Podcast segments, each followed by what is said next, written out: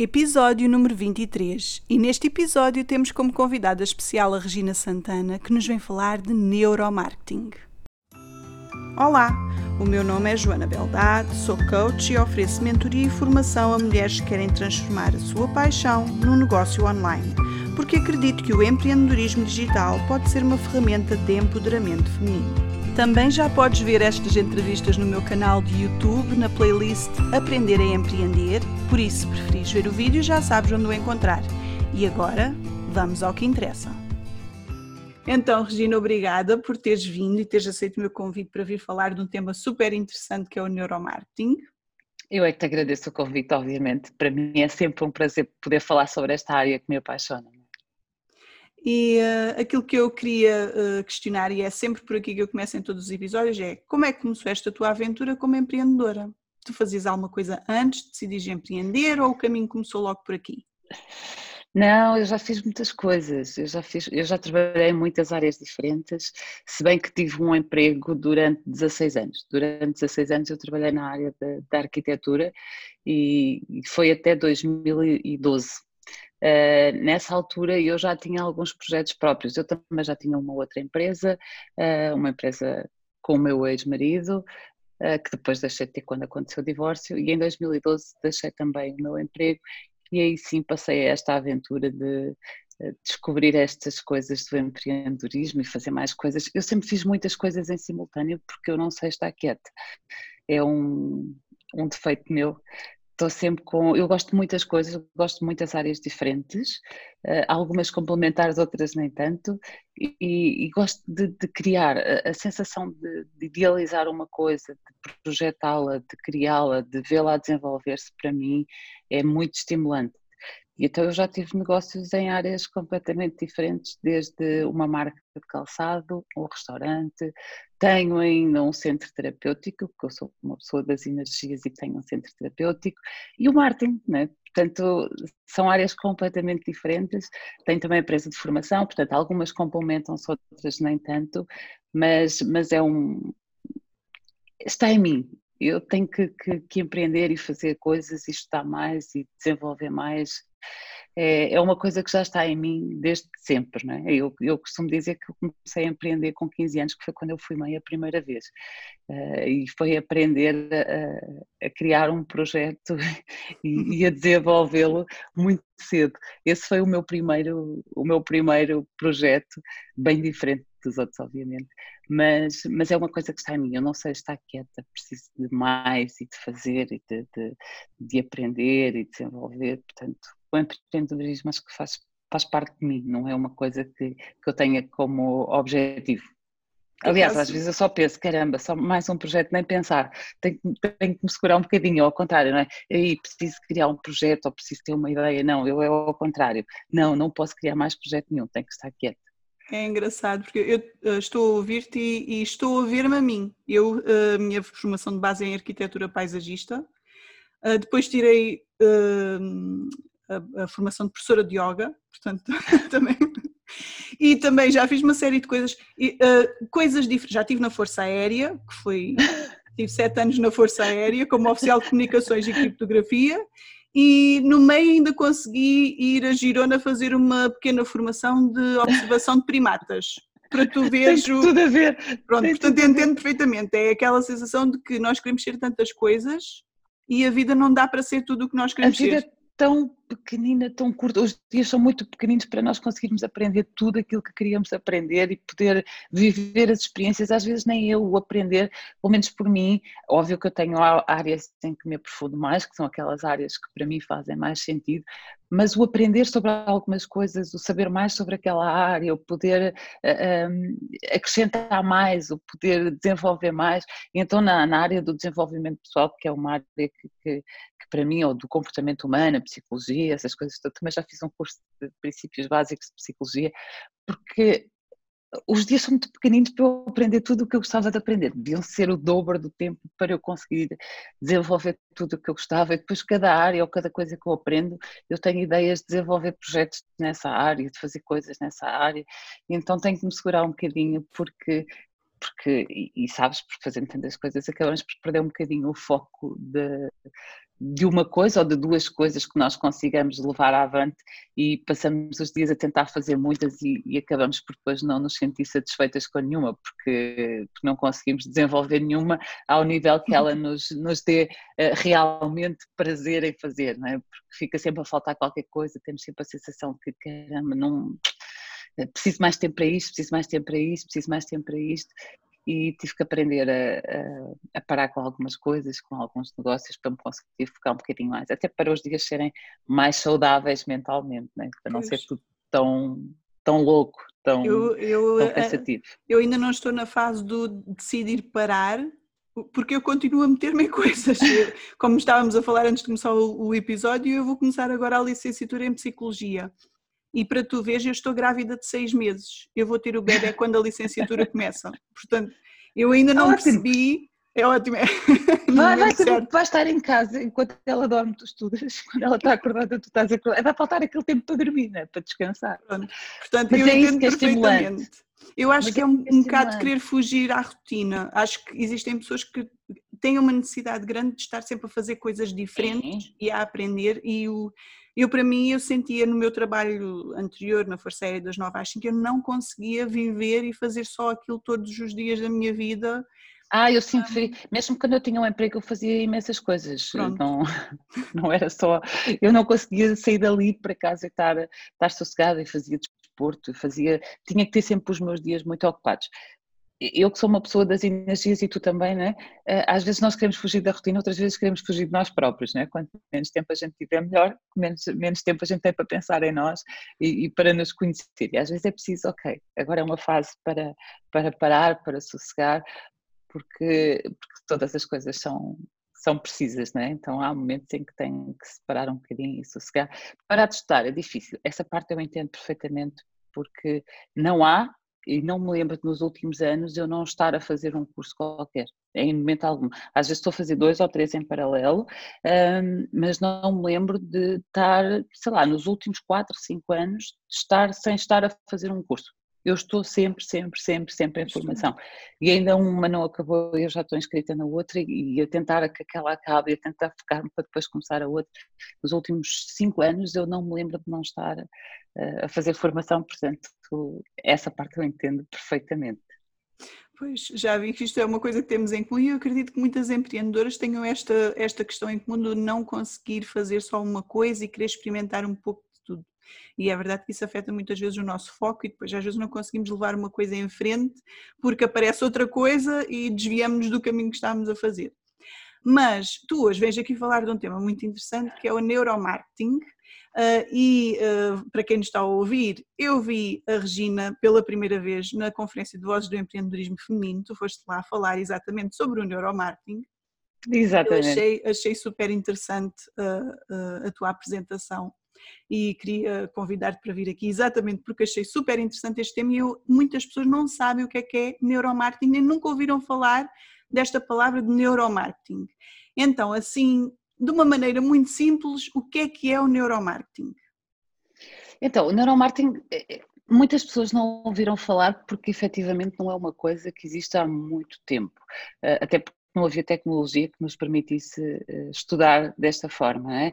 Eh, o neuromarketing é a junção da neurociência, que, já vem do neuro, né? neurociência, psicologia, comportamento do consumidor, antropologia, portanto, tudo o que nós pudermos estudar uh, acerca do comportamento humano, mas com a base da neurociência, o estudo da neurociência. A neurociência mostra-nos o comportamento exato. Nós, nós até aqui conseguimos analisar o comportamento das pessoas por observação, não é? Ou por pergunta e resposta. Agora conseguimos, além disso, complementar com toda a tecnologia que, que temos ao dispor e que nos ajuda a perceber se aquilo que a pessoa diz é efetivamente aquilo que a pessoa sente.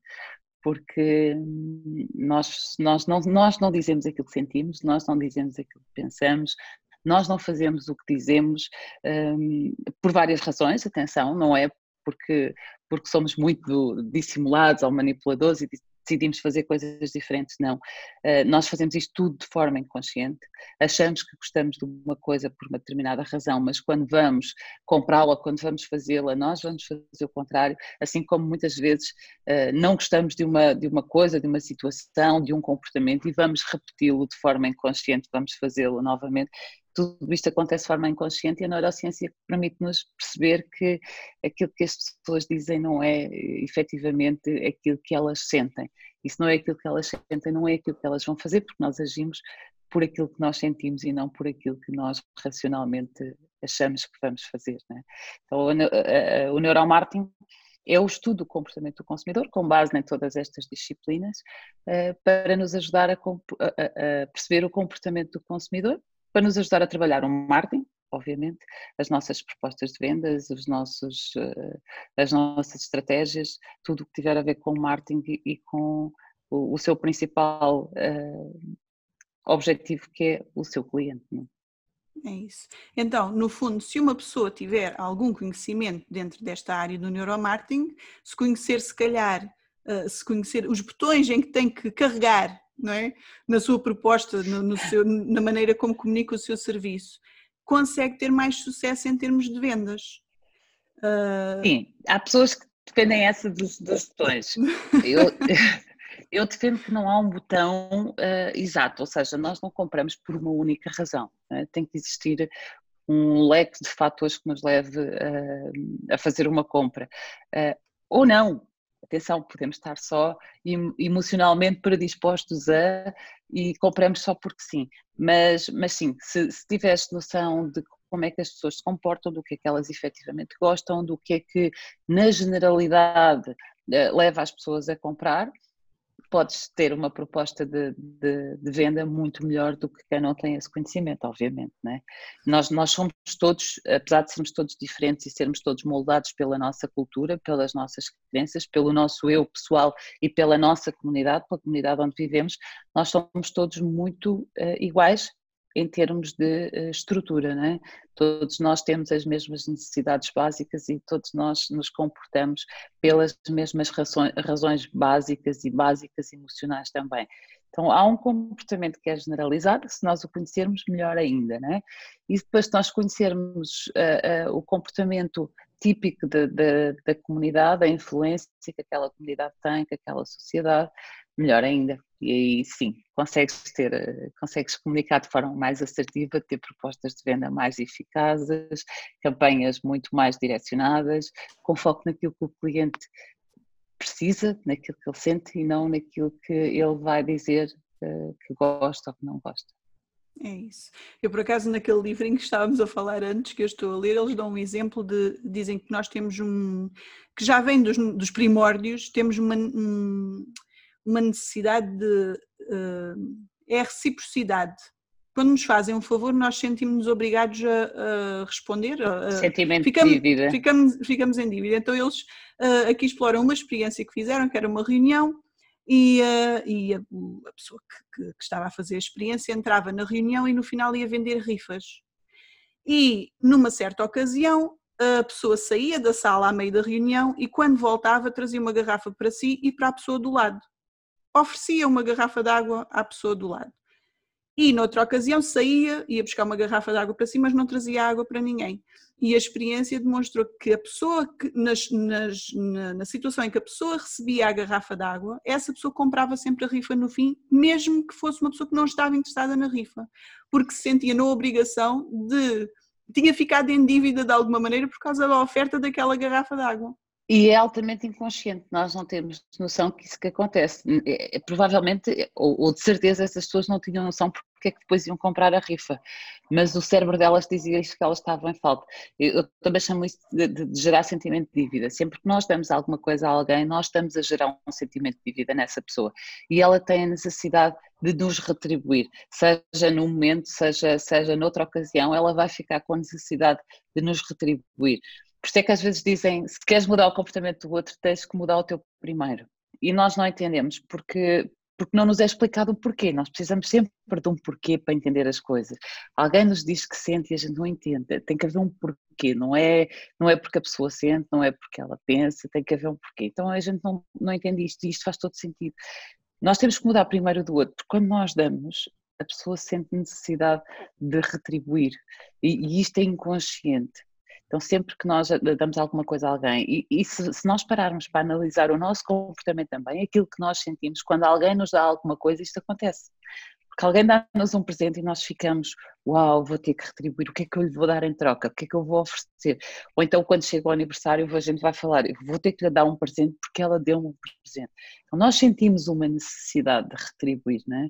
Não é uma coisa que, que e aquilo fica, é sentido, não é, não é racional dizer eu tenho que, não, é sentido, eh, nós sentimos aquela necessidade de, e nós usamos muito isso em marketing também, é? quando damos alguma coisa a alguém, a pessoa sente a necessidade de dar alguma coisa em troca e nós usamos isso, por exemplo, quando queremos fazer base de dados, ou quando, quando queremos que as pessoas preencham um formulário, exatamente, nós oferecemos um e-book, nós oferecemos um desconto na compra, as grandes marcas de roupa, por exemplo, oferecem 10, 20% na próxima compra se as pessoas subscreverem a newsletter. Então, para eu ter alguma coisa em troca, eu não me importo de dar, é que uma troca de, de, de, de dados, enfim, de, de informação uh, que é importante para os dois lados. Não é?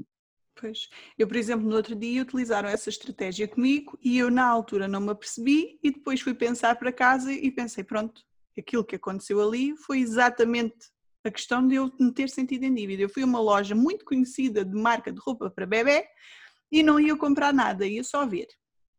Uh, e a empregada da, da, loja não, não, não caiu em cima de mim, como às vezes caem porque querem mostrar. Não, disse: se precisar de ajuda, eu estou aqui. E eu comecei a dar a volta à loja e quando já vinha a sair, e ela viu que eu não, não trazia nada, ela disse-me assim: Ah, você sabe que nós temos um desconto para grávidas de 10%. E eu, não, não sabia. E ela disse: Então pronto, então eu vou-lhe fazer o cartão para me manter mais tempo na loja. Vou-lhe fazer o cartão. E eu fiquei na loja e entretanto eu via ir buscar um saco daqueles de pano e pôr lá dentro uma xuxa. E percebi, okay. ela vai-me oferecer a xuxa.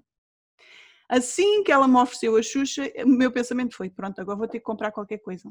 Sinto-me mal, ela, uma, ela ofereceu uma Xuxa, agora vou ter que. Resumindo, entrei sem querer comprar nada, saí de lá com 60 euros a menos, porque acabei Exatamente. por comprar 60 e euros com o cartão de cliente ela ainda ficou com os teus dados, ficou portanto ela sabe dados. de quanto tempo é que estás grávida, ela vai saber em que, em que altura é que a criança nasce e vai conseguir acompanhar a evolução da criança Sim, até eles deixarem de ter receber, Já comecei a receber mensagens a dizer temos, estamos com desconto, estamos com desconto.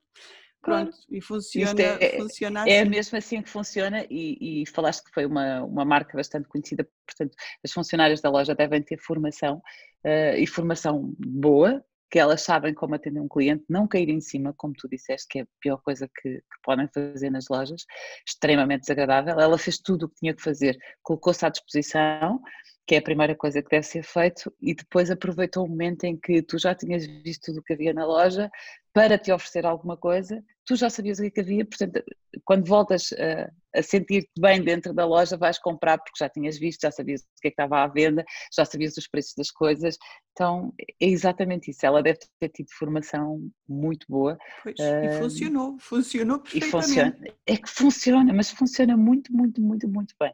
Há muitas estratégias de venda que funcionam muito bem porque não é manipular ninguém, mas é dizer à pessoa aquilo que ela precisa de sentir naquele momento, aquilo que ela quer, que ela vai se sentir agradável. Tu sentiste muita atenção da parte dela, né? Uh, o facto dela ter dado o desconto, o facto dela se ter disponibilizado para fazer o cartão, o facto de ela te ter oferecido alguma coisa. É? Então, houve alguma atenção da parte dela, é uma coisa que tu precisas, porque nós precisamos disso. Nós podemos dizer, não preciso nada disso, claro, todos nós precisamos, é uma das necessidades básicas do ser humano, é o ser aceito, é a compreensão, é a atenção. Então, ela conseguiu dar-te isso tudo e conseguiu, obviamente, ter em troca aquilo que ela queria. Ficou, além da venda, ficou com os teus dados, mesmo, mesmo que não tivesses comprado na altura, porque podias não ter comprado, ela já tinha os teus dados, portanto já estás na base de dados, já vais receber as newsletters, já vais receber os descontos e vais comprar mais tarde ou mais cedo, mesmo que não tivesse sido naquele dia. Já lá voltei, confesso que depois disso já lá voltei à conta de uma mensagem com desconto, já lá fui e já gastei mais dinheiro na loja. Portanto, mesmo tendo noção do que é que se está a passar, nós ah. mesmo assim uh, acabamos por, uh, por. Uh, Sim, as pessoas às vezes pensam ter. que que eu não vejo as coisas da mesma forma que elas, porque sei o que é que as pessoas estão a fazer.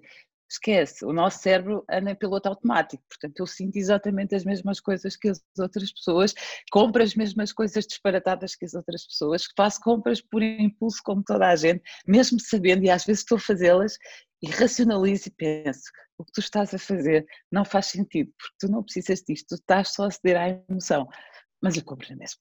Não, é, há uma é coisa. É irresistível? É uma oferta irresistível? É, e, e, às vezes são necessidades emocionais que nos levam a fazer compras. Então, nós mulheres uh, temos muito mais necessidades emocionais que os homens uh, e acabamos por fazer muito mais compras por impulso que os homens. E está tudo bem, não, não tem problema nenhum, até porque não, não significa que gastemos mais dinheiro que eles quando chegamos ao fim do ano e fazemos as, as contas ao dinheiro que cada um gastou. Os homens às vezes e gastam muito mais, mas, mas compram menos vezes porque são menos Exato. impulsivos neste tipo de compras, depois serão, serão noutras, não é? Está tudo certo, eu, acabo, eu, eu comporto-me exatamente como toda a gente, e vou ao supermercado e sou chamada a atenção pelas mesmas coisas, pelas mesmas cores, pelos mesmos produtos, pelos mesmos locais de exposição, que toda a gente, apesar de eu saber porque é que aquilo está naquele local, porque é que aquilo tem aquela cor, porque é que aquilo foi disposto daquela forma, mas não, não, não deixo de, de, de, de me deixar levar exatamente pelas mesmas coisas, pelos mesmos pop-ups na internet, pelas mesmas ofertas, pela, pelas mesmas trocas, não é? Descarregar um e-book em troca do, dos meus dados, faço exatamente a mesma coisa que toda a gente. Eu às vezes com o meu companheiro nós vamos às lojas e eu compro, uh, mas depois venho, venho no caminho e venho lhe dizer, sabes o que é que eles fizeram ali? Eles fizeram, foi isto que eles fizeram. Isto é uma estratégia de marketing, mas resultou na mesma. Portanto, resulta. Nós sabemos o que é que está ali a ser feito, mas resulta connosco na mesma. Portanto, e, e às vezes até vejo campanha, campanhas e digo assim: olha, Estás a ver, está a ver esta campanha, isto é porque eles a seguir vão fazer isto, vais ver se eles a seguir não vão fazer isto. Mas, Há claro, campanhas que a gente entra só para perceber o que é que eles vão fazer a seguir. Pronto. E eu acho que eles vão fazer isto, era genial. Vão fazer nós, vamos, nós, nós entramos para perceber, uau, foi mesmo isso que eles fizeram a seguir, ou não, e fizeram outra coisa, e, e muitas vezes nós entramos nisso também, só porque já percebemos o que é que está a acontecer, mas queremos ver até onde é que vai. É ótimo, não é? Só que nós mulheres não, não compramos, nós vamos às compras. Os homens compram, nós vamos às compras. Então o homem se tem que ir ao shopping, ele vai, uh, entra, vai direto aos locais que ele já tinha predestinados a ir, compra exatamente aquilo que ele já tinha pensado que ia comprar, porque ele vai comprar. Nós vamos às compras. É nós não temos um objetivo na cabeça, mas, mas o objetivo é ir lá é ir ver e, e, comprar, fazer uma é prospecção de mercado. Mas vem sempre é alguma passear, coisa no bolso é passear, é sentirmos a nossa ligação com o mundo, com as outras pessoas. Uh, vem, vem, sempre qualquer coisa e há sempre qualquer coisa que a gente não compra e que fica a pensar: gostava de ter comprado aquilo, devia ter comprado aquilo, e vai voltar lá. Porque é uma desculpa inconsciente que nós temos para voltar a ir às compras. Então, nós não vamos, não vamos comprar, nós vamos às compras. Nós precisamos de ir ao supermercado e se ele for dentro de um shopping, nós passamos ainda a olhar para umas montrazinhas antes de entrar no supermercado. É? Olhamos para tudo o que está à nossa volta para conseguir encontrar qualquer coisa que nos desperta a atenção. Nós gostamos mesmo é de ir às compras, não é de comprar. Não é? Uh, e então, quem nos está a ouvir, eu aposto que estão a pensar, ok, como é que eu uso isso a meu favor? Eu tenho um negócio, sou empreendedora ou quero criar aqui uma oferta, como é que eu uso isto do neuromarketing a meu favor? E eu, com as minhas clientes, incentivo-as muito e estou sempre a bater na mesma tecla, que é, primeiro saber a quem é que eu quero vender, para conhecer bem uhum. a pessoa. E depois focar-me também no, uh, no tal, na tal criação de conteúdo de valor gratuito. E muitas pessoas dizem-me, gratuito, mas eu quero é vender. Eu quero é vender. que primeiro temos que dar, né? Pronto, e agora acho que fica mais claro porquê. Uh, e não é só por, por, por, esse motivo, é porque também uh, é uma maneira da pessoa, do nosso potencial cliente, tomar conhecimento de como é que seria trabalhar connosco ou, ou o que é que nós temos realmente para oferecer.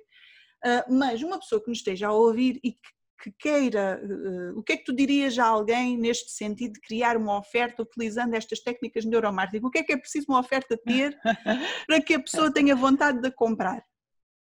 Primeiro, fazer testes de neuromarketing é uma coisa caríssima, né? portanto fazer eh, experiências de neuromarketing não é uma coisa muito simples, então nós baseamos-nos muito uh, e sempre que não podemos fazer eh, estudos, porque pelo preço que eles custam, pela tecnologia que eles utilizam, um, baseamos-nos muito nos estudos que já foram feitos. Existe muita informação acerca dessa área. Aliás, o livro que tu estás a ler, que fala de técnicas de persuasão, que fala de palavras e de, de, frases que fazem todo sentido, uh, porque fazem sentido às pessoas que as ouvem.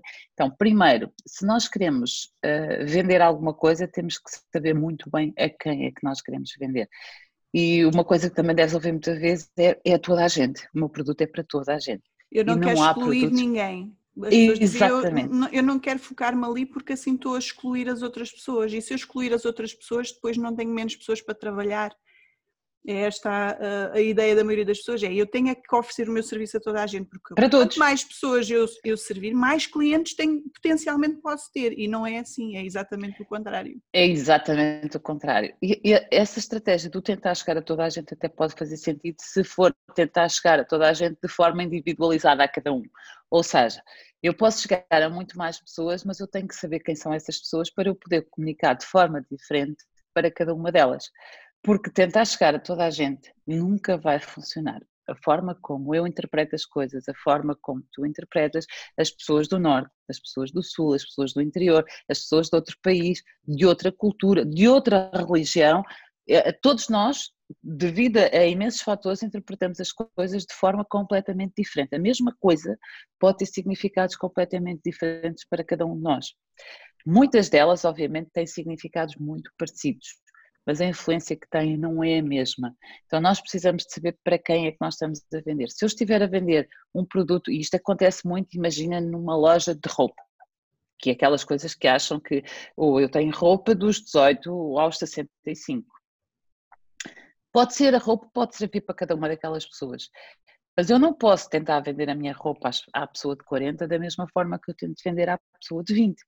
Porque elas não têm as mesmas necessidades, porque elas não veem aquela peça de roupa da mesma forma, porque elas não vão usá-la nas mesmas circunstâncias, então eu tenho que saber como é que cada uma daquelas pessoas interpreta aquilo que eu vou dizer para poder comunicar para aquelas pessoas de forma diferenciada. E ok, nós conseguimos vender aquelas peças às pessoas de 20, às pessoas de 25, às pessoas de 30, 35, 40, 50, só que vamos ter que falar com elas de forma diferente. Porque Até se falarmos para elas todas da mesma forma, não vai servir a ninguém. Até porque agora tu estás a falar nisso e eu até me estou a lembrar de uma coisa que deve ter a ver com isso, não sei, uh, que é as lojas, principalmente as grandes marcas, as coisas estão separadas. As peças, ou seja, há uma secção para gente mais jovem, há uma secção para, para mulheres mais adultas e com Mesmo certeza que a maneira loja, os estilos como combinam muito como combinou as peças, deve ter a ver exatamente com essa comunicação tudo, para a pessoa. Tudo, tudo, tudo. Senão Dá estava tudo... tudo ao monte e as pessoas andavam à procura. E se tu fores a uma loja dessas marcas mais conhecidas, tu percebes que a forma como as peças estão organizadas, tu chegas a uma secção e é, uma, é, é, um estilo muito mais clássico para um determinado tipo de pessoas, chegas um bocadinho mais à frente e tens outro estilo completamente diferente, chegas um bocadinho mais à frente e tens outro estilo, as coisas são uh, colocadas precisamente de forma a que elas consigam impactar cada uma das pessoas, porque se tivesse tudo misturado, tu vias uma peça que te fazia sentido aqui mas depois não vias a outra porque ela ia estar noutro lugar e vice-versa, as pessoas estavam muito confusas. Então o nosso cérebro odeia confusão, as coisas têm que ser colocadas por forma a estarem de forma mais simples possível para cada um do tipo, tipo de clientes. Então, sim, nós conseguimos vender a muitas pessoas, mas para conseguir vender a muitas pessoas, nós temos que nos focar em cada uma delas de forma individualizada, porque ok, o medo das pessoas é se eu diminuir os meus potenciais clientes, eu vou diminuir as minhas vendas. Não é verdade, não é assim que funciona. Se eu diminuir os meus potenciais clientes, eu vou aumentar a, a, a forma a, como eu comunico, vai aumentar substancialmente, então eu vou ser muito mais assertiva e vou vender provavelmente muito mais do que se o meu público for generalizado. Pois.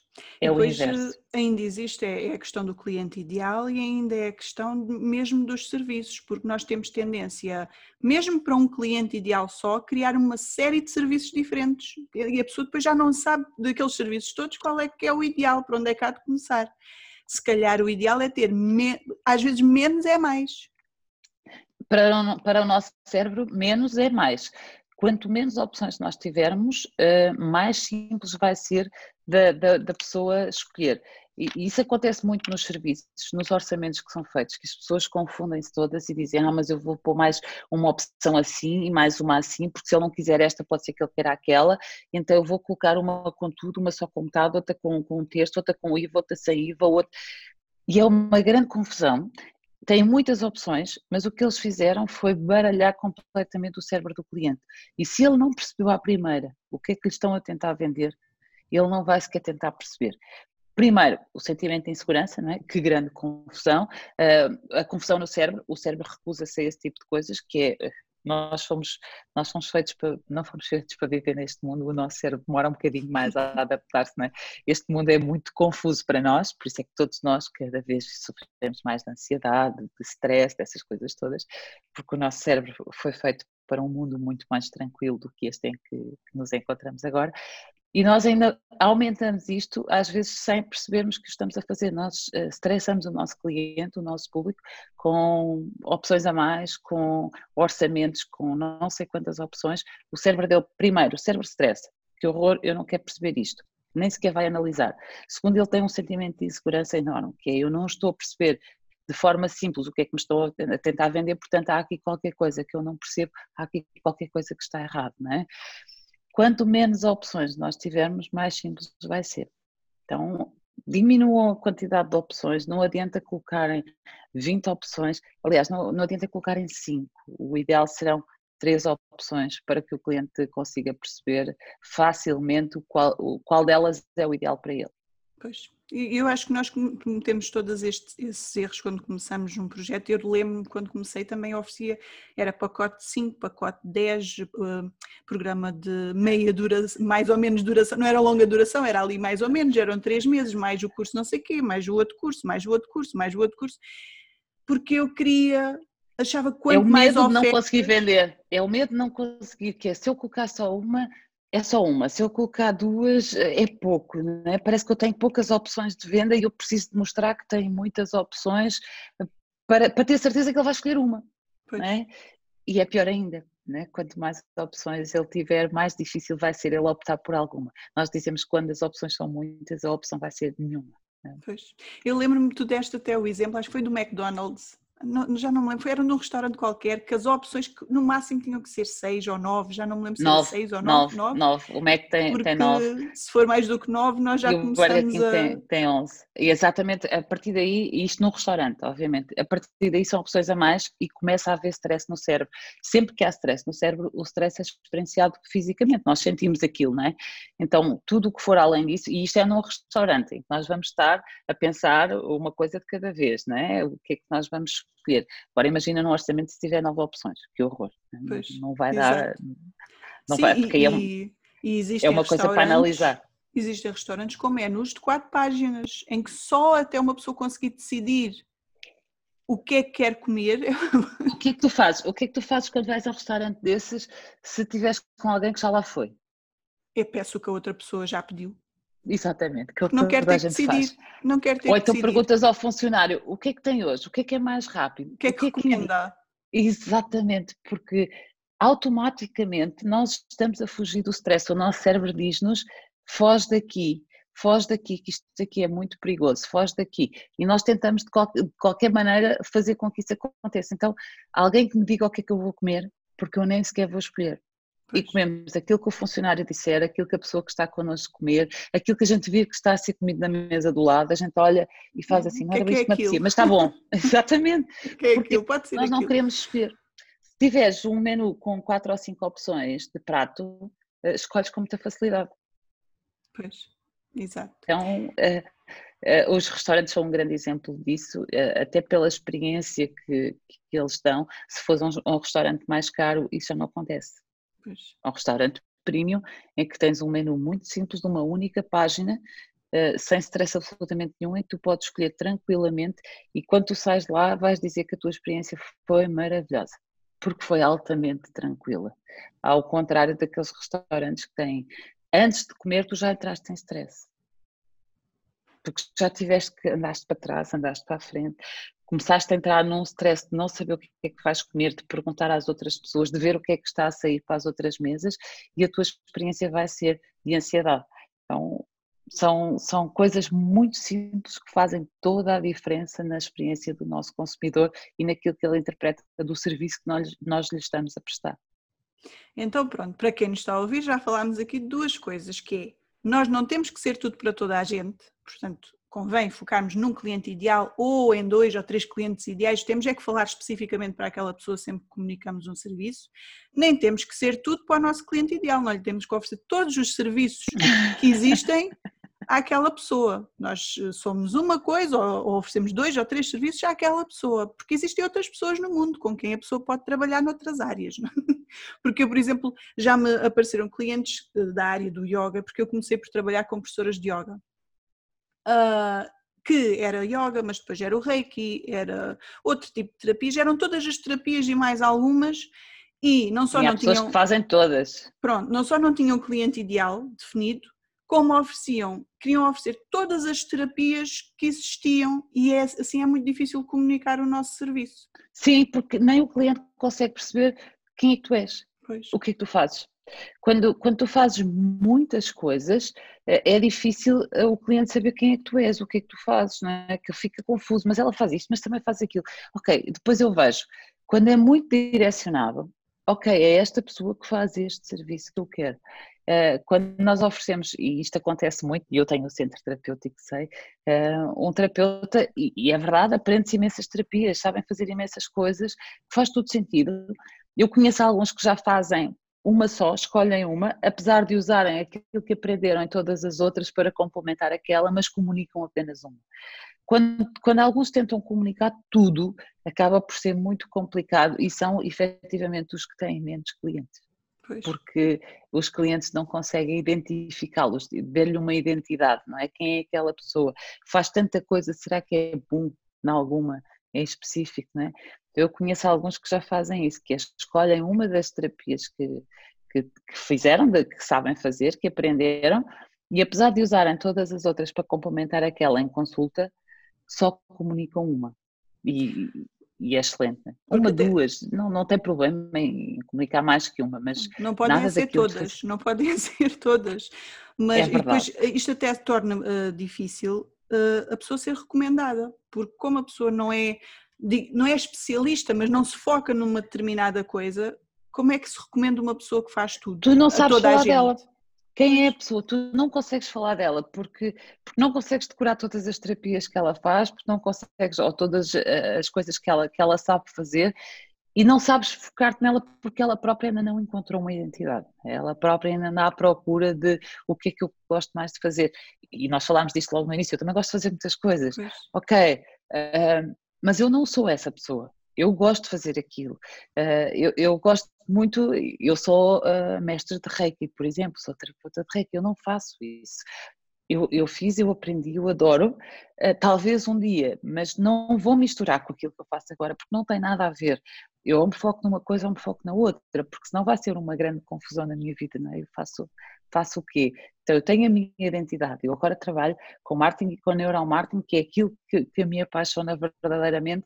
Não quer dizer que o resto não me apaixone verdadeiramente, mas não é a minha profissão neste momento. Não vou comunicar duas profissões, senão vou fazer um currículo um tanto ou quanto confuso, dada a quantidade de, de, de, coisas que eu posso fazer e que eu tenho formação para fazer são paixões que eu tenho, mas que não são a minha identidade, são coisas que me complementam. E se me perguntaste tudo aquilo que eu aprendi, mesmo em termos holísticos e de formações de terapias holísticas, se, se aquilo me serve para trabalhar marketing, serve muito, porque a base do marketing são as pessoas, né? tudo o que tiver a ver com pessoas, principalmente aquilo que nós desconhecemos, porque efetivamente não é uma coisa comum que as pessoas falem tanto assim, ou não é uma coisa que nós aprendemos nos livros de marketing, ou, ou num questionário que façamos às pessoas, tudo isso me ajuda imenso para compreender como é que as pessoas se comportam e o porquê delas se comportarem de determinada forma, para depois conseguir orientar as minhas estratégias e as minhas comunicações de forma mais assertiva. Ou seja, eu posso aprender essas coisas todas e porque me formei nelas todas não significa que eu vá depois desempenhar essas funções. Posso usá-las para complementar uma ou duas que eu decida fazer. Não é? Pois é uma questão também mesmo, de mesmo em termos de ensino. Exatamente. posicionar no mercado como, qual, como, uma coisa. Tu tens que, tu é tens que oferecer um serviço.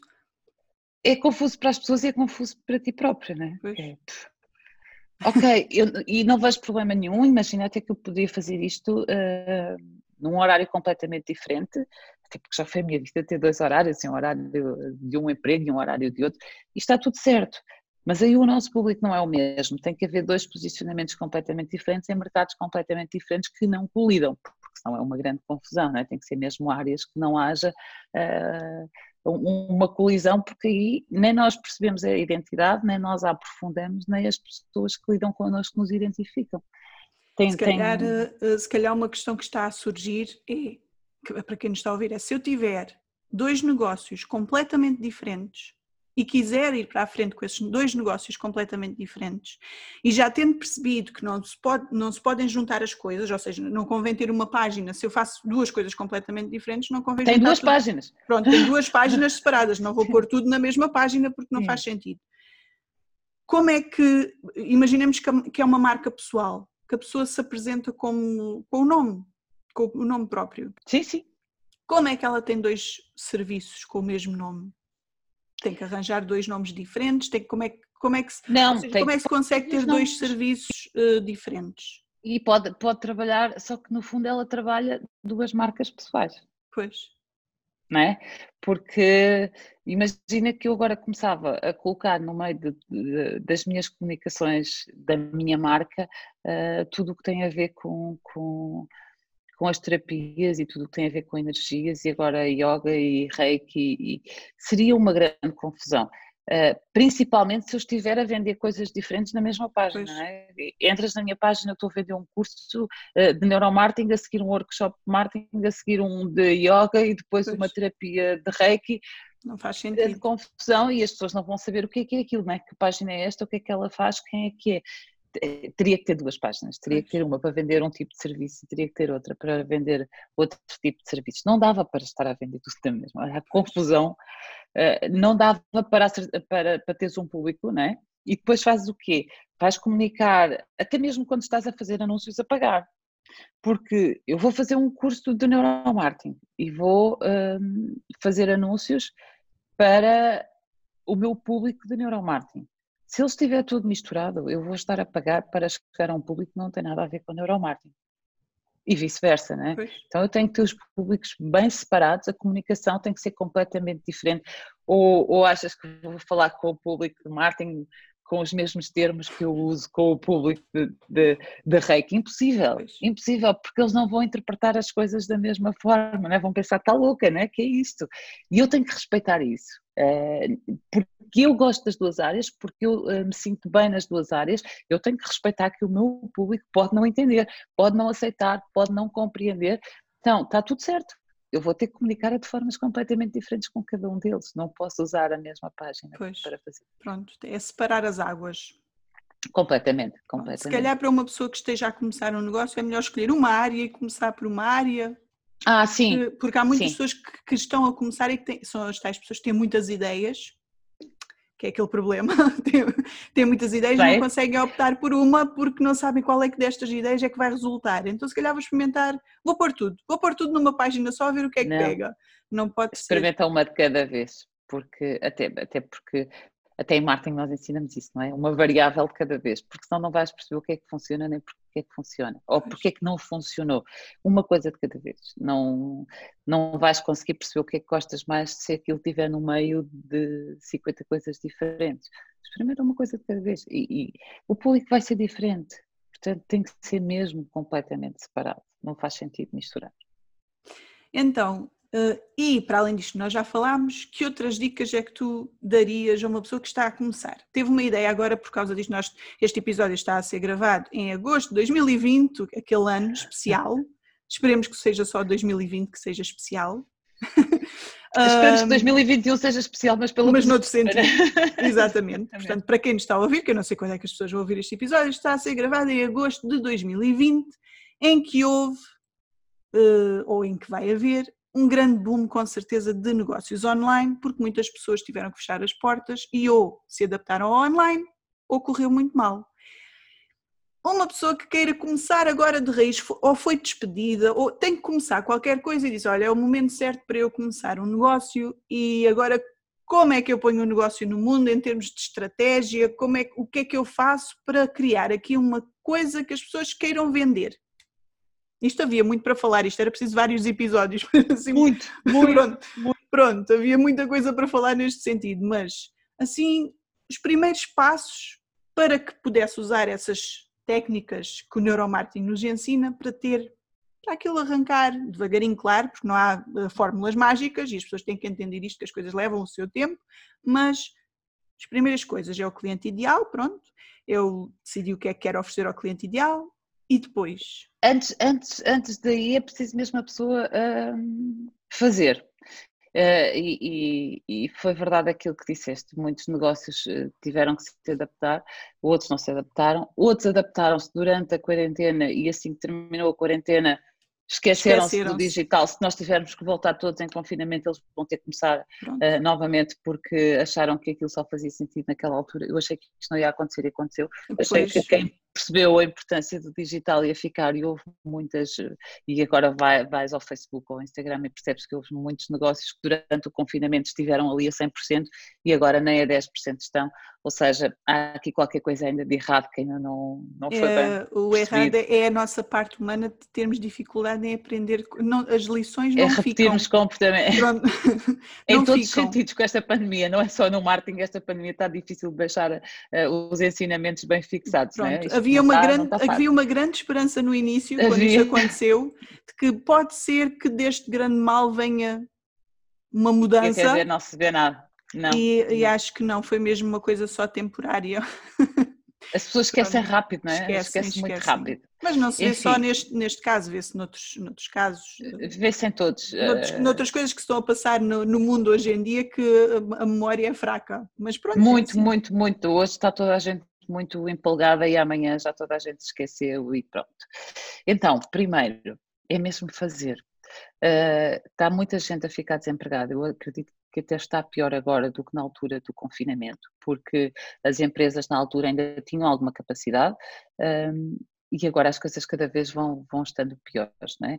E há muito mais desemprego agora, pelo menos aqui na minha região está a aumentar agora coisa que não tinha acontecido nos meses anteriores. Pois, eu vivo no Algarve, portanto estás a ver como é que a situação anda, principalmente agora no verão. Está muito complicado. Sim, eu estive aí a semana passada e sei lá, não sei se têm 50% das pessoas, duvido que sejam 50%. Enfim, e mesmo as que são 50% depois não andam nas ruas, não andam nas lojas, não vão aos restaurantes, não consomem, tentam fugir o máximo de, uh, dos aglomerados, ou seja, não vai ser um ano nada, nada, nada fácil para a maior parte dos negócios, principalmente dos negócios turísticos, né, que vivem do turismo, é como é o caso da. Pois, e vamos ver o que é que o inverno nos vai trazer, porque também não aparenta ser uh, muito positivo. Vamos ver. Vamos pois ver. não. Bem, e aí, quando isto acontece, a maior parte de nós tende uh, a nossa memória tristeza é muito mais forte que a nossa memória de alegria, então vamos buscar tudo o que de mal já nos aconteceu na vida e acabamos por ficar mais tempo a lamentar-nos do que a agir. Uh, e é importante agir, não, não quer dizer que lamentar-se não faça parte e não faça sentido, faz todo sentido, mas que se for por um tempo limitado e que depois a gente vá e faça e, e há muita coisa para fazer, há muitas oportunidades. Um, o digital sim, é, apesar de algumas empresas, nem bem que algumas empresas acham que, que, de vez em quando é que faz sentido, porque há outras que, que vão ganhando terreno enquanto algumas ficam à sombra da bananeira, né?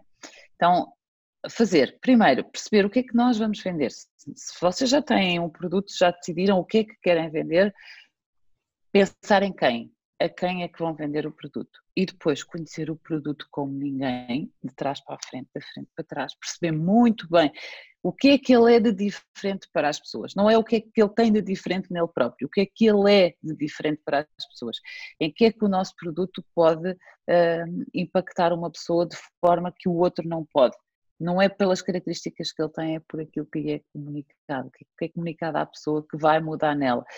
Quando nós conhecemos o nosso cliente a fundo, não é para nós sabermos apenas que idade é que ele tem, como é que ele se chama, de onde é que ele é, não é para nós sabermos o que é que ele precisa, o que é que ele sente, quais são as dores que ele tem que o meu produto vai resolver, quais são as necessidades que ele sente que o meu produto resolve, sejam elas necessidades eh, de produto, sejam necessidades emocionais, sejam necessidades físicas, mas é preciso perceber muito bem quem é o meu público para eu saber o que é que eu tenho que resolver nele qual é o tempo que ele reduz ou qual é o tempo que ele poupa ao meu cliente. Nós, nós passamos a vida, e isto é das coisas que o público mais procura, é, é algo que lhe reduza a perda de tempo. Então o meu produto tem que ser, tem que uh, resolver um problema ou uma dor de alguém, tem que uh, diminuir o tempo que a pessoa precisa no seu dia, ou para trabalhar com o produto, ou para fazer o que ela já está a fazer e ficar com mais tempo livre, e tem que essencialmente resolver todas as situações que ele tem emocionais que, que precisa de entender com o meu produto. É para isto que nós precisamos de conhecer o nosso público, não é só para saber que vendemos a pessoas de, de, de X idade ou que são, são de X localidade. É que o meu produto pode ser igual a todos os outros, mas se eu comunicar que ele vai resolver uma situação que a pessoa tem, ela vai vê-lo de uma forma completamente diferente. Não são as características técnicas dele que interessam, é aquilo que ele vai fazer à, à pessoa que o vai comprar, é aquilo que ele vai ser para a pessoa que o vai adquirir. Essencialmente é perceber qual é, eu dou sempre este, faço sempre este esquema que é o nosso cliente ideal está num ponto A onde não quer estar e quer ir para um ponto B. E o caminho é feito através da nossa solução. Nós temos que mostrar ao nosso cliente ideal que nós temos a solução que o vai ajudar a ir do ponto A ao ponto B e que somos as pessoas certas para, para trabalhar com ele. Ah, Exatamente. Uh, e, e é, é, tão simples como isto. E se nós não conhecermos o nosso cliente ideal, nós não vamos ter uma estratégia de marketing. E o nosso produto, porque há imensas pessoas que, que conhecem o público delas, um, conhecem muito bem uh, a estratégia que vão ter que utilizar, mas não conhecem o produto, porque elas nunca pensaram no produto uh, de uma forma abrangente, de uma forma holística, de uma forma uh, uh, em utilização. Elas olham para o produto delas como aquela peça que tem aquelas características e funciona assim, assim, assim. Ou o serviço, eu faço isto, isto, isto. E é isto que elas tentam vender. Elas nunca pensaram que, ok, o meu público é este e o meu produto é este. E o meu produto, além de ter estas características, ou o meu serviço, além de fazer isto tudo, o que é que eu faço ao, ao, sentir ao meu cliente? O que é que o meu produto faz sentir ao meu cliente? Elas não conhecem o produto delas de forma uh, não técnica, não é? O que é que ele pode fazer pelo bem das pessoas? O que é que ele pode fazer pela sociedade? O que é que ele pode aumentar? Quais são as vantagens de alguém ter aquele produto que não são só as características técnicas? Então é preciso conhecer também muito bem o produto, além de conhecer muito bem o cliente e a dor que ele tem para resolver. Porque se nós, nós temos o produto certo, sabemos qual é a dor do nosso cliente e depois não lhe conseguimos vender, porquê? Porque nós não conseguimos transmitir aquilo que o nosso produto uh, precisa ou aquilo que o nosso cliente precisa que o nosso produto lhe transmita, né? Uh, e aí vem, vem a nossa falha, nós sabemos onde é que o nosso público está, o que é que nós temos que lhe dizer, ou como é que nós temos que o atingir, mas não sabemos o que lhe dizer em função do nosso produto. E é aí que nós muitas vezes falhamos, não é? É preciso conhecer muito bem aquilo que nós fazemos e muito bem quem é o nosso cliente. E se calhar quando nós estamos a começar um negócio de raiz, não é mal pensado, embora haja sempre aquela, aquela mentalidade do eu não quero trabalhar de borla, uh, pôr o nosso produto. Porquê? Porquê que, pronto, porquê há muitos não, não querem trabalhar de borla. As pessoas não dão, as pessoas pronto. não querem dar, as pessoas nós, só querem receber no início, se nós nunca trabalharmos naquilo, se nunca oferecemos aquele serviço, podemos oferecer o serviço a uma pessoa real para saber, para ouvir o que ela tem a dizer, para até para nos um ajudar a melhorar. Não é? No fim. Para termos feedback para, para alguém que não somos nós, poder olhar para o nosso produto, para o nosso serviço e poder analisá-lo e poder nos dar um feedback que nós jamais vamos conseguir uh, ver, porque nós estamos numa perspectiva e o mesmo objeto, ou o mesmo produto, ou o mesmo serviço tem perspectivas completamente diferentes de, de nós para, para as pessoas que o vão utilizar. É? Sim, nós temos que dar. As pessoas têm muito medo, e então, se for em ensinar que tu vais vais falar isso tudo, e nós ouvimos isto muitas vezes, que é, mas vocês vão dar esse conteúdo todo gratuitamente. Claro, se as pessoas acharem que, que, eu só sei aquele bocadinho que eu disse, elas não vão querer comprar o meu serviço, não é? Então, quanto mais eu dou gratuitamente, mais valor é percebido do outro lado. Quanto mais nós damos, as pessoas perguntam, mas não tens medo que copiem, mas não tens medo. Não, as pessoas podem pegar no meu conteúdo todo e tentar fazer exatamente a mesma coisa, porque elas não são eu. Então, exatamente. Então, uma coisa é o conteúdo que eu dou, outra coisa sou eu e a forma como eu aplico, a forma como eu explico, a forma como eu ensino.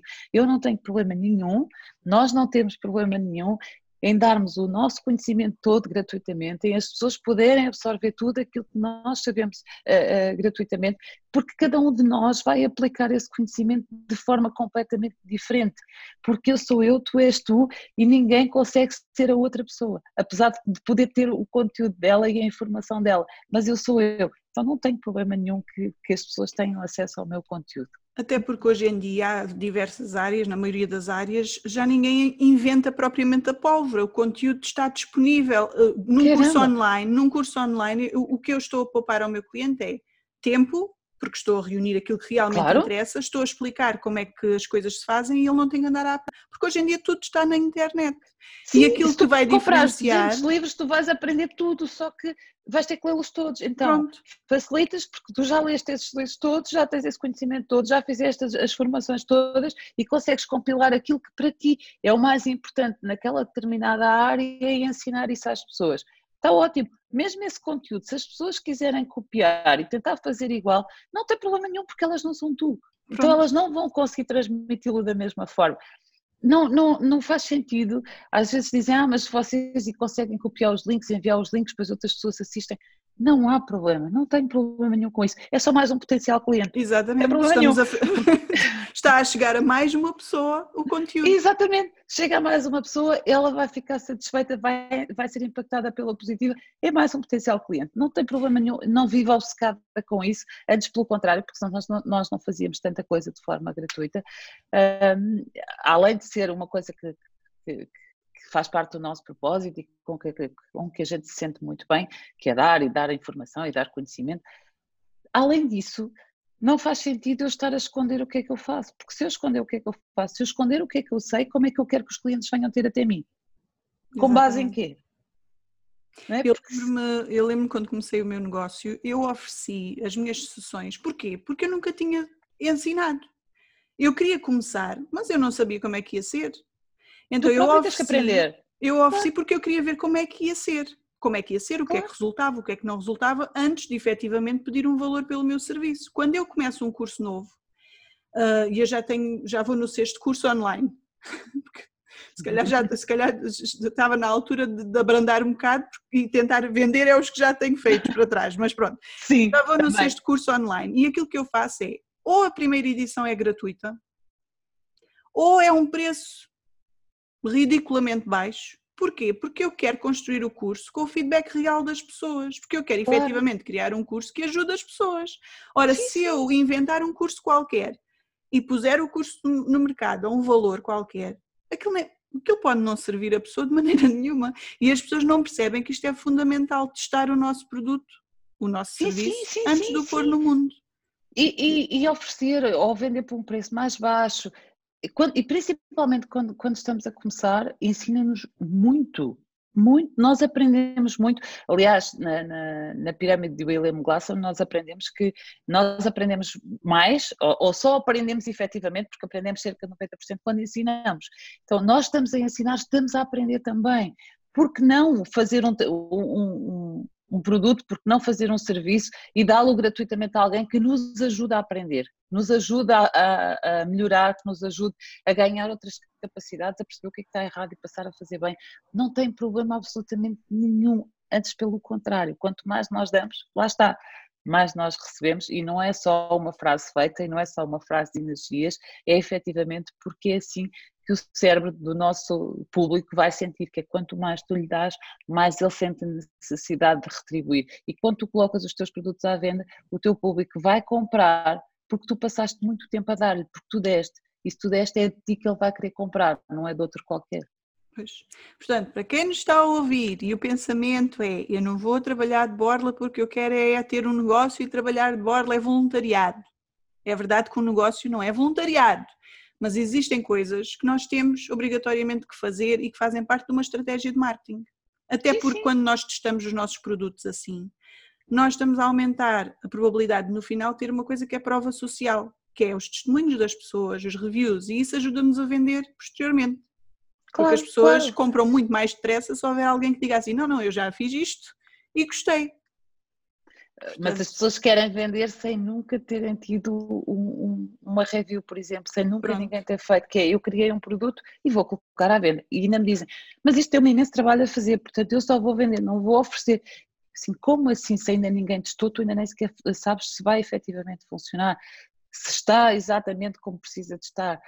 Dá alguém, qual é o problema? Dá um grupo de teste, por exemplo, percebe o que é que funciona, o que é que não funciona, vende por um, vende por um preço mais baixo para que mais gente possa comprar, para que o feedback aumente e num próximo produto já podes aumentar o ticket do produto porque já tens outro conhecimento, porque já tens outra experiência. Só que as pessoas trabalham e hoje em dia, uh, antigamente as pessoas davam muito delas, davam muito tempo delas, nem que fosse aos vizinhos a ajudarem-se uns aos outros. Hoje em dia as pessoas não, não dão nada, nem o tempo delas, nem o conhecimento delas. As pessoas focam-se muito em, nelas próprias e eu agora passei duas horas a trabalhar e eu quero ser paga como se eu tivesse trabalhado quatro e as coisas não são assim. Vamos parar um bocadinho nesta azáfama de, de, de ganhar, ganhar, ganhar, ganhar, ganhar. Porque normalmente o que acontece é que perdemos, perdemos, perdemos, perdemos. Pois, porque é? pensam só nelas e depois acabam por se prejudicar. Porque, Exatamente, porque, porque só temos é uma, a ganhar. É isso, é, é, faz parte. E, e se alguém nos está a ouvir e aqui a Regina é perita em neuromarketing, portanto, ouça o que a Regina tem a dizer, uh, é importante oferecer conteúdo de valor gratuito ou muito barato ao nosso, e no início é gratuito, nem sequer é muito barato, tem que ser gratuito. Uh, e oferecer ao nosso cliente muitas vezes, não é? Mesmo, uh, uh, nós às vezes não consideramos conteúdo, mas uma frase que nós colocamos numa rede social, mas um desabafo, mas um testemunho que nós colocamos, mas uma experiência que nós partilhamos, é conteúdo que nós estamos a dar. Uh, portanto, tudo isso é importante e sim, dar esse tipo de conteúdo aos nossos clientes também é extremamente importante, ou aos nossos potenciais clientes. Não tem que ser só um curso, não tem que ser só. Aliás, tu podes lançar um curso e já estar a cobrar por ele porque andaste seis meses, um ano a, trabalhar só conteúdo, em conteúdo gratuito. Exatamente, a criar conteúdo gratuito que foste partilhando nas, nas tuas redes sociais, ou no teu blog, ou no teu canal do YouTube, noutro lugar qualquer. Então, se tu passas este tempo, o que tu estás a fazer agora é trabalho, e é trabalho que tu vais partilhar de forma gratuita gratuita. Portanto, um, parem de pensar que tudo aquilo que se faz tem que ser pago, não é? Porque ele vai ser, ele vai ser, mas, mas não, não é de forma direta desta forma, exatamente. Ele vai ser e pode ser cobrado ainda mais caro. Quanto mais autoridade as pessoas tiverem, mais elas vão poder cobrar pelos serviços delas, não é? Pois. Portanto, ouçam aqui a Regina uh, e, e, quando se estiverem a questionar, porque esta questão aparece muito com, nas minhas clientes, que é eu farto-me de fazer publicações, mas ninguém só interage, ninguém compra, só que as publicações sobre, são sobre o, o negócio, são promoções, são, são publicações. É venda, venda, venda, venda elas fartam-se ao fim de uma publicação, já estão fartas. Se fizerem uma publicação por dia, chegam ao fim da semana e dizem eu estou farta de fazer publicações. Pronto. Porque as pessoas acham que as redes sociais, que não são redes comerciais, são redes sociais, basta colocar lá um, uma imagem de um produto à venda e toda a gente vai comprar. Não funciona assim. É preciso, o conteúdo, eh, eu digo isto muitas vezes, o conteúdo tem que, tem que ser muito variado. E se nós queremos vender, nós também temos que ensinar, nós também temos que entreter, nós também temos que informar. O conteúdo tem que ser interessante para as pessoas, não é para nós, é para o nosso cliente. Tem que ser interessante para o nosso cliente. Então não é um produto à venda que é interessante para o nosso cliente. É aquilo que ele aprende connosco, é aquilo em que ele se inspira em nós, que vai chegar ao produto à venda e que o vai fazer querer comprar, o produto ou o serviço. E nós nem sempre temos sequer que saber o que é que o nosso cliente ideal quer. Nós, quando estamos na dúvida, não há problema nenhum em perguntar efetivamente Perguntar. às pessoas o Claro. que é que elas querem, Claro. daquelas coisas todas, o que é que vos interessa, ou se pudessem ter alguma coisa nesta área, o que é que O que é que queriam? E trabalhar em função disso. fazer um inquérito, uma o inverso. sondagem, não é? Qualquer e fazer coisa. precisamente o inverso, que é trabalhar já com base naquilo que o nosso cliente quer e não querer vender aquilo que nós queremos fazer. Fazer as coisas de, forma inversa funciona lindamente. Exatamente. A- Aqui o importante é as pessoas perceberem que se, se um dia deixarem de querer vender e o vosso público passar a querer comprar de vocês, é muito mais fácil vender do que andar a lutar pela venda. Então, Pois. trabalhem para que os vossos clientes queiram comprar de vocês e não para que vocês tenham que andar atrás dos vossos clientes a tentar vender. Mas para isso é preciso trabalhar muito, é preciso trabalhar muito de forma gratuita, de forma ah, e, e gratuito de forma amável, não é gratuito por obrigação, é mesmo preciso sentir. Nós ontem demos uma aula ah, sobre propósito, que, que é importante, que é perceber que quando nós só estamos focados em ganhar dinheiro, dificilmente nós vamos conseguir ter sucesso. Pois, por isso é que, se calhar, se alguém quer começar alguma coisa, avaliar primeiro o que é que gosta de fazer, porque é muito mais fácil arrancar com um negócio quando nós efetivamente gostamos daquilo que vamos fazer do que um negócio só pelo dinheiro. Eu, por exemplo, eu digo sempre isto, eu tenho o problema contrário, que é eu não sei parar de trabalhar. Ou seja, e como trabalho a partir de casa, a linha que separa a vida pessoal da vida profissional, eu estou É sempre a trabalhar, eu estou sempre a trabalhar Sim. mas é porque eu me esqueço que estou, porque eu não sinto como trabalho e no final do dia estou estafada, super cansada, mas enquanto estava a fazer coisas eu não sinto como trabalho, porque eu gosto do que faço. Porque Isso torna tudo mais fácil. Se eu estiver a fazer só porque acho que aquilo vai dar, eu não, eu vou, agora vou começar um negócio nesta área porque acho que aquilo é que dá dinheiro e eu não tiver nenhuma ah, paixão por aquilo, paixão com aquilo não vai funcionar. vai agora ser muito assim, mais difícil. As pessoas dizem, ah, mas a minha paixão era uma coisa qualquer, só que eu não consigo porque eu preciso trabalhar, porque preciso de salário e aquilo ainda não me dá dinheiro. Está tudo certo. Trabalhar para receber um salário também é um propósito. Pensa que isso é importante.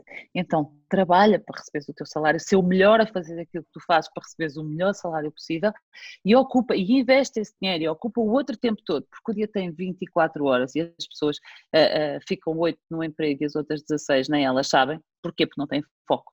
Não é? Se a gente perguntar o que é que fizeste nas outras 16 horas, não sei. Alguns dormiram 12, não é?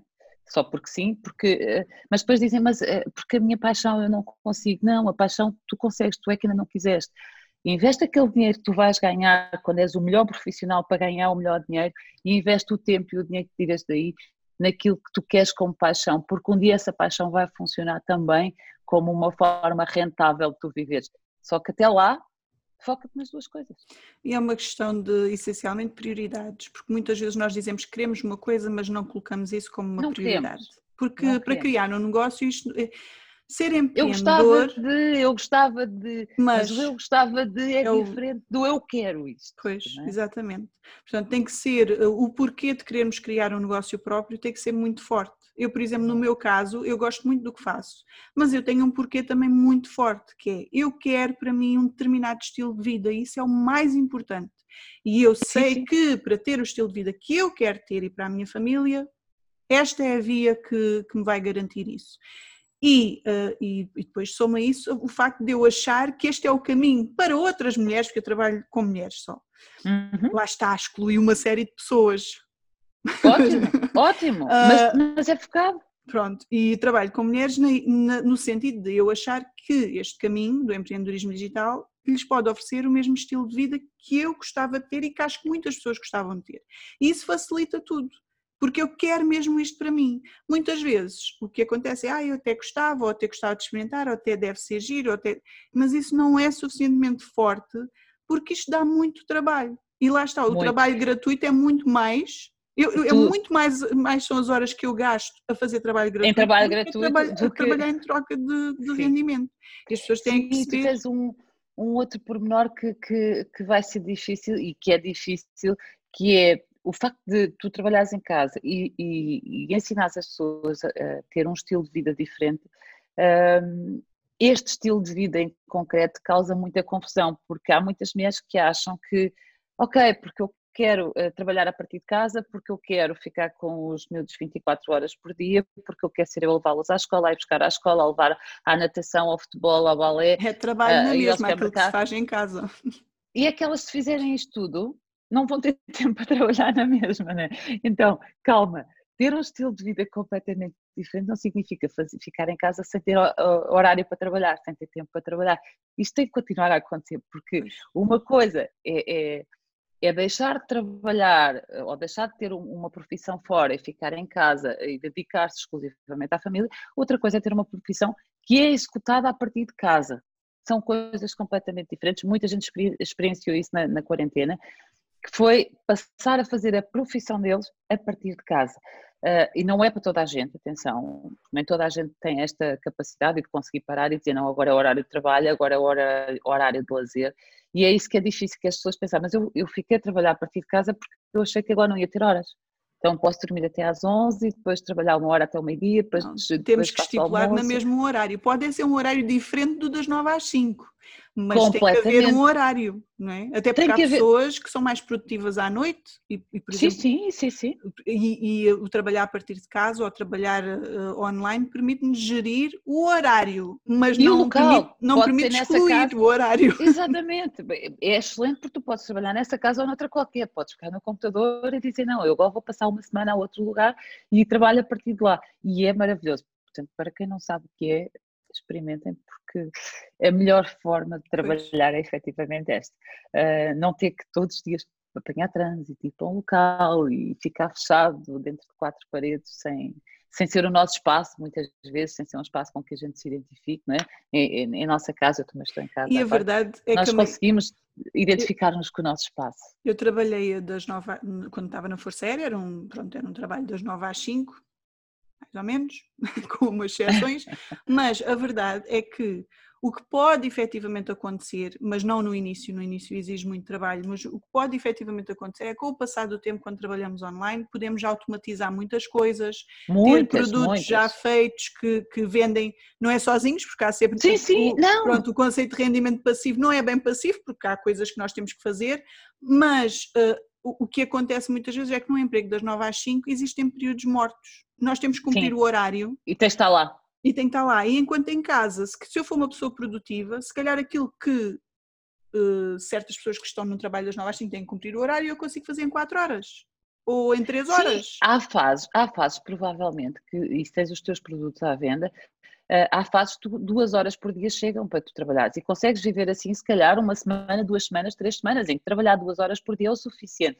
Mas depois vem as fases em que estás a criar curso, ok, é preciso trabalhar 12, 14, é preciso trabalhar muito mais, porque senão vais estender a criação do curso ao longo Exatamente. de um ano, vai deixar de fazer sentido. Então, está a sair um produto novo, está a sair um, um, uma série nova e é preciso trabalhar muitas horas nesses dias, ok, foco total naquilo para, aquilo trabalha, eh, eh, para trabalhar rápido e aquilo sair o mais depressa possível.